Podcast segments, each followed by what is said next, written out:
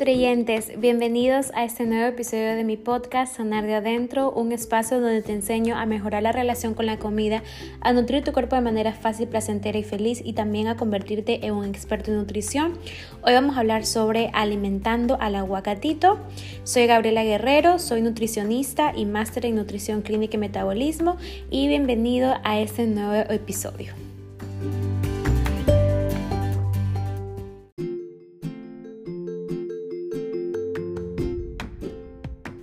Hola nutrientes, espero que estén muy bien.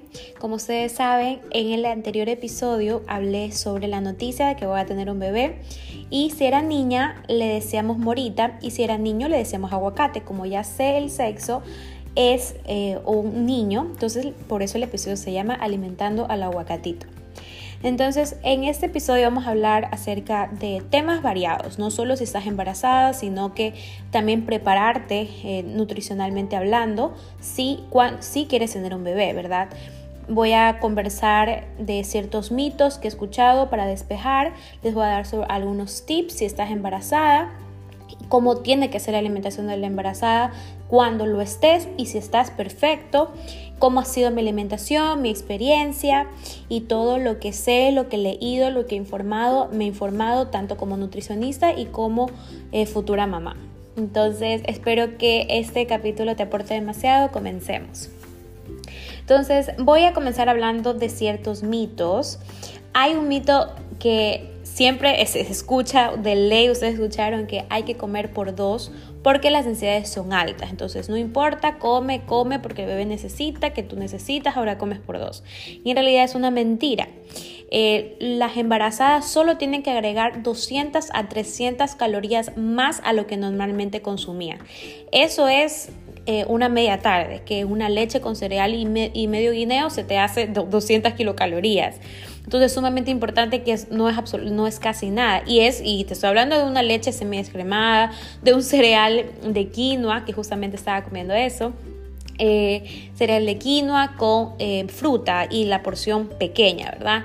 Entonces es sumamente importante que nosotros sepamos para que ustedes se den cuenta que no es el comer el doble, peor el triple, como algunas personas, y darse cuenta también de la calidad de la comida. Aquí eh, sí eh, importa, la, es verdad que vas a comer un poquito más porque normalmente tienes más hambre, más ansiedad, pero em, por lo que estás gastando, por lo que estás haciendo una nueva vida, ¿verdad? Pero es importante cuando te quieras comer de más, come calidad. Y es por eso que yo siempre aconsejo tener disponible en tu refri alimentos sanos. Hoy día justamente yo estoy teniendo antojo por el jugo de mora. Entonces yo normalmente en mi casa no tendría jugo de mora o colas o, cereales, pero está disponible porque mi esposo sabe comer eso, o sea, se compra eso.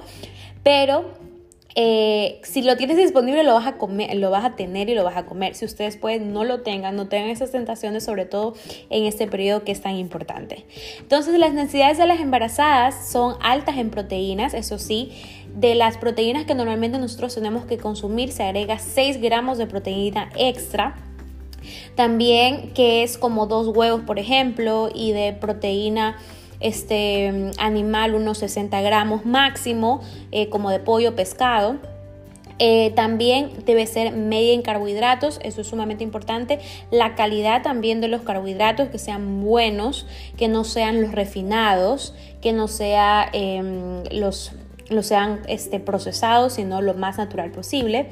Y debe ser media en grasa también, mayores grasas poliinsaturadas, monoinsaturadas. Y hay algo muy importante que suplementa acá las embarazadas, que son los omegas, ¿verdad? Pero tenemos, solemos tener deficiencia de un omega que es el omega 3 y abusamos del omega 6 porque eso lo encontramos en aceites vegetales de muchos procesados y es por eso que eso tenemos que evitar. No es malo el omega 6, pero la relación no está bien. La relación de omega 3 y 6 debe ser de 1 a 2. Sin embargo, a veces esta relación omega 3 y 6 está de 1 a 10. Es decir, nos sobrepasamos estos omega 6 y es ahí cuando ya se vuelve, tu cuerpo inflamatorio y necesitamos estar en eh, un cuerpo antiinflamatorio que pueda crecer un bebé saludable, ¿verdad? Entonces es sumamente, eh, por eso te recomiendan el doctor suplementarte con eh, omegas, ¿verdad? A mí, por ejemplo, no me gusta tanto el aguacate, por eso se me ha hecho tan eh, necesario este, este suplementos de omegas, ¿verdad? También hay que suplementarse con omega 3, eh, que ese sí es antiinflamatorio y te ayuda al desarrollo cerebral del bebé, le ayuda al bebé. También protege tu corazón, el corazón del bebé, evita migrañas y te ayuda a regular el colesterol, entre otras, entre otros beneficios. Entonces el omega 3 también lo puedes consumir en, en, algunas comidas como semillas de linaza, semillas de chía y los pescados. ¿Ok? Entonces no es solo como que la suplementación, me mandan a tomar esto, sino que también eh, tener en, las comidas. O sea, todo es la alimentación y los nutrientes que todo lo que tú comes le vas a pasar a tu bebé. Siempre piensa cuando te estás comiendo incluso un antojo, ok, todo esto, este dulce le voy a pasar a mi bebé. Disfruta, no te culpes, pero date cuenta que obviamente tiene que ser en mayor proporción alimentos saludables. Entonces, como yo, en conclusión de este mito que hay que comer por dos, solo se agrega de 200 a 300 kilocalorías más a las que normalmente tú consumes o la que es recomendado para ti. Si tú estás en obesidad o te embarazas en obesidad, tal vez sea incluso menos, ¿verdad?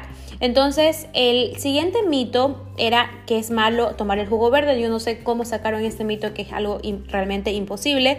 Sin embargo, puede que eh, eh, este mito se haya Em, subido o escuchado por lo que no se pueden consumir vegetales crudos. Sin embargo, es necesario que laves bien tus vegetales para cualquier intoxicación por alimentos y sobre todo ahora no podemos intoxicarnos con alimentos.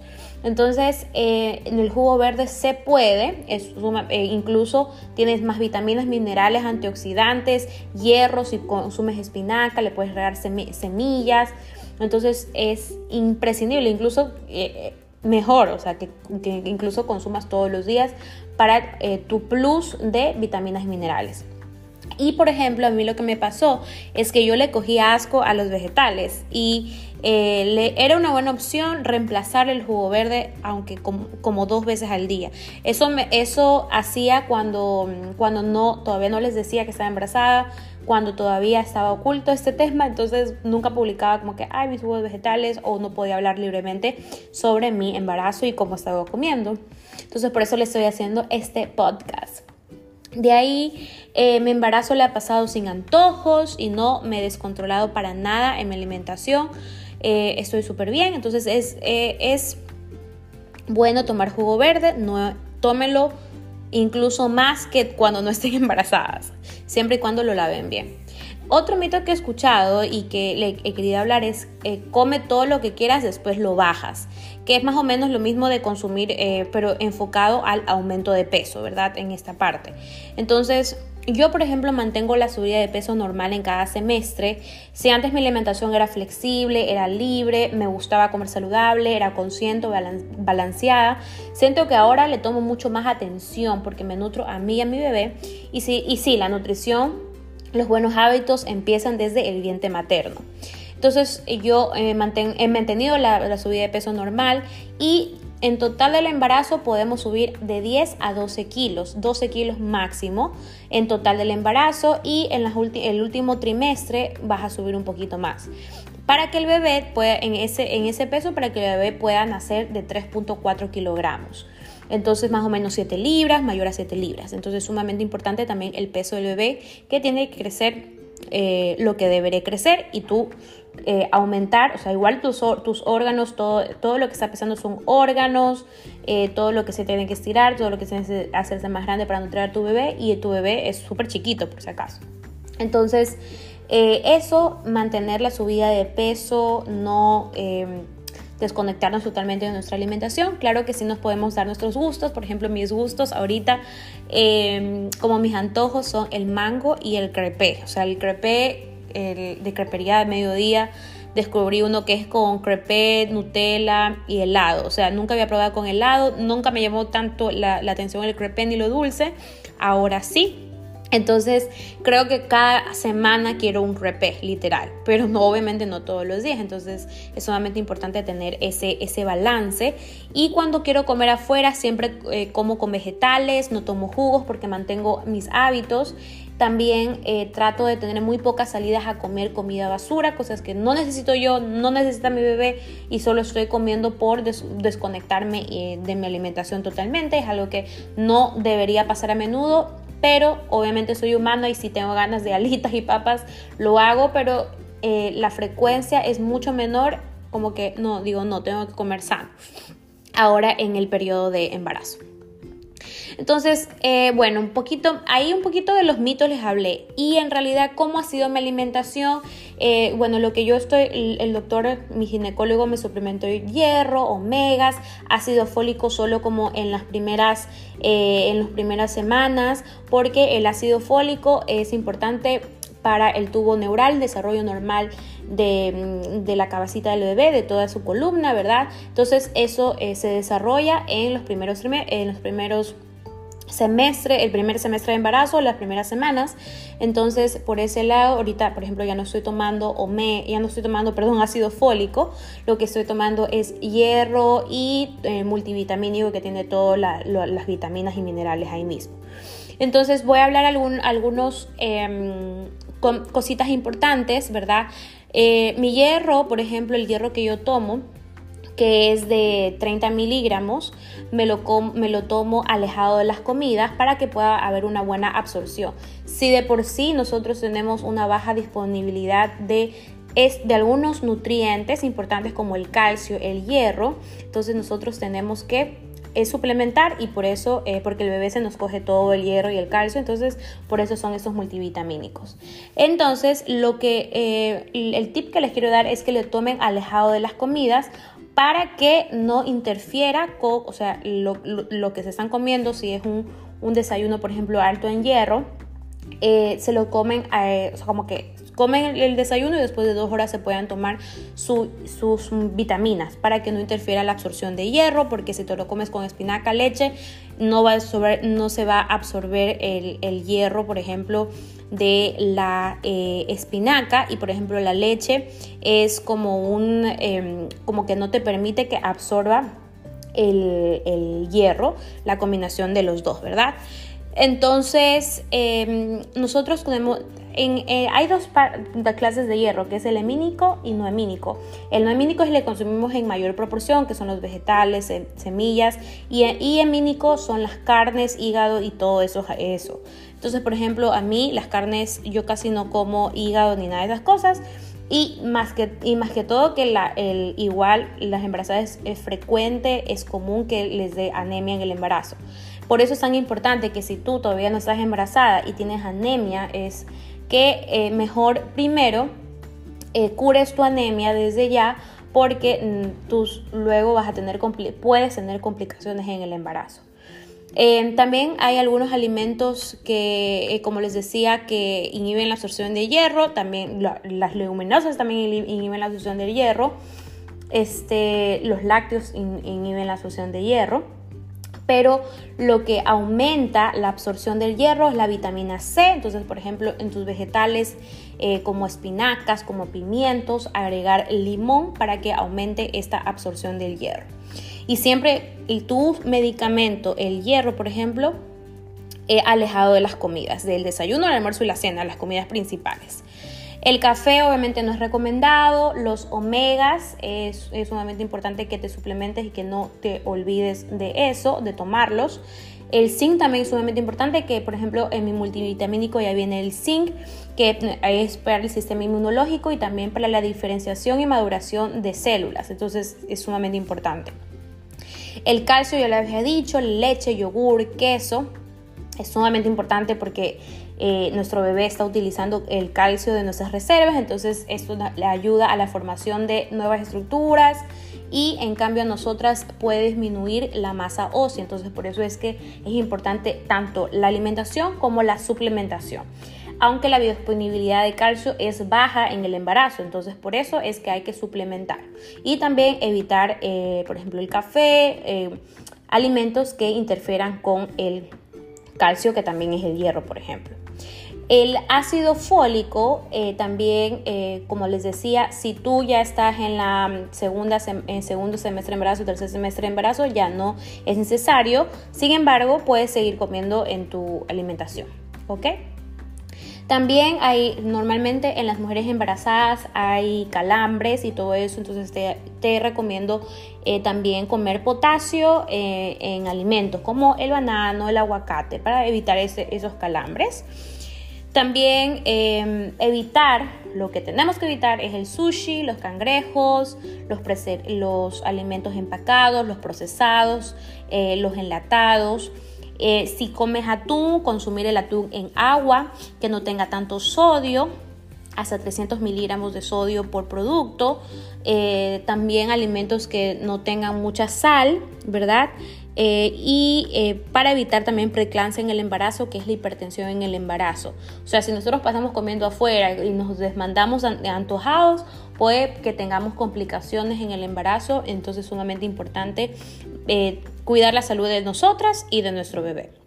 Entonces, y lo otro es moverte. Yo les cuento que yo en las primeras, en los primeros, en las primeras semanas de embarazo me sentí eh, súper bien, o sea, me sentí súper em, como decaída y todo y no pude hacer el ejercicio que yo quería. Mm, primero que no sabía que estaba embarazada y yo decía que qué me pasaba, que, que, estar enferma o algo así. Entonces em, no mantuve el ritmo del ejercicio porque de ahí me casé, de ahí que, o sea, como tres meses organizando la boda, eh, después como que la noticia y la verdad es que mi mente literal tenía otras prioridades, tenía otras preocupaciones y no me enfoqué al ejercicio, ¿verdad? Aparte que la organización de una boda es sumamente tedioso y después ya em, volví a reintegrarme en el trabajo, entonces no he podido, se podría decir que de todo mi embarazo solo he hecho el 40% de mi embarazo, o sea, he hecho muy poquito, ni siquiera la mitad de, de lo que tengo hecho y todavía, ahorita ya no puedo hacer porque como ya no he mantenido, yo quisiera hacerlo, yo, yo siempre digo, pues lo voy a hacer, pero si lo hago es como que no estoy manteniendo un ritmo y ahorita ya me siento mucho más cansada. Entonces es sumamente importante eh, eso. Y aparte cuando yo lo hacía me daba como un poco de miedo, pero es un poco la sensación de que tú piensas que te va a pasar algo, pero en realidad tu bebé está demasiado protegido, demasiado encapsulado, eh, no le va a pasar absolutamente nada. Eh, es importante que sepas eso, que sí puedes hacer ejercicio siempre y cuando tú hayas tenido una rutina anteriormente. Que yo sí la tenía, sin embargo la paré y de la noche a la mañana ahorita con, eh, con todo lo que le está pasando a mi cuerpo, que haga de la noche a la mañana es como que voy a tratar de hacerlo. O sea, ahorita me comprometo diciendo, diciéndolo por aquí, voy a hacerlo, voy a intentar. ¿Ok? Entonces, eso de moverte eh, porque de seguro, o sea, en el segundo y en el tercer trimestre ya vas a tener un poco más de energía para pensar en la actividad física. En el primer trimestre, en el primer trimestre sí es como que te sientes con eh, síntomas y obviamente no vas a poder y con poca energía. Y les quiero dar algunos tips para las mamás que me escuchan. Obviamente que esta, eh, esta parte de la alimentación va para las personas que no son mamás todavía o que van a ser mamás o y las que están embarazadas, ¿verdad? Entonces, tips para las mamás. Ver, yo estoy, eh, siempre les digo que siempre hay que estar informado. Sigo páginas, me meto en talleres, no, tú no digas aprendo en el camino, ya cuando nazca, ¿verdad? Lee mucho, prepárate. Por ejemplo, ahorita yo estoy viendo videos que es gratis e incluso, porque tenemos tanta información gratis buena. En YouTube estoy viendo a Baby Center by Pau, que es una, una chica, una señora española, que me gusta, la verdad. También tengo una PP oficial de España, que es, me acuerdo de un banco allá eh, que Caxa creo que es, eh, que me ayuda eh, mucho, se llama iNatal. Igual les voy a poner en la descripción las cosas, por ejemplo, el nombre de YouTube que yo veo y también la aplicación iNatal. Te va explicando con videos, eh, vas entendiendo tus síntomas, vas viendo qué más o menos qué comer.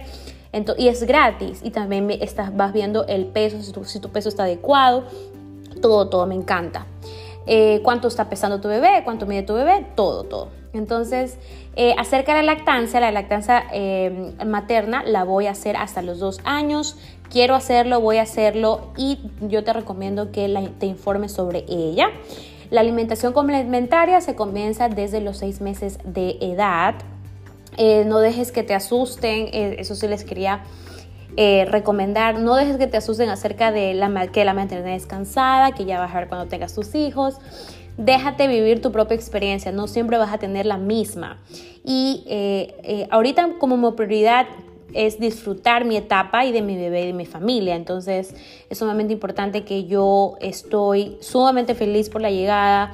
Y sí, está bien, mi vida va a cambiar, va a dar un giro, pero es por una personita especial.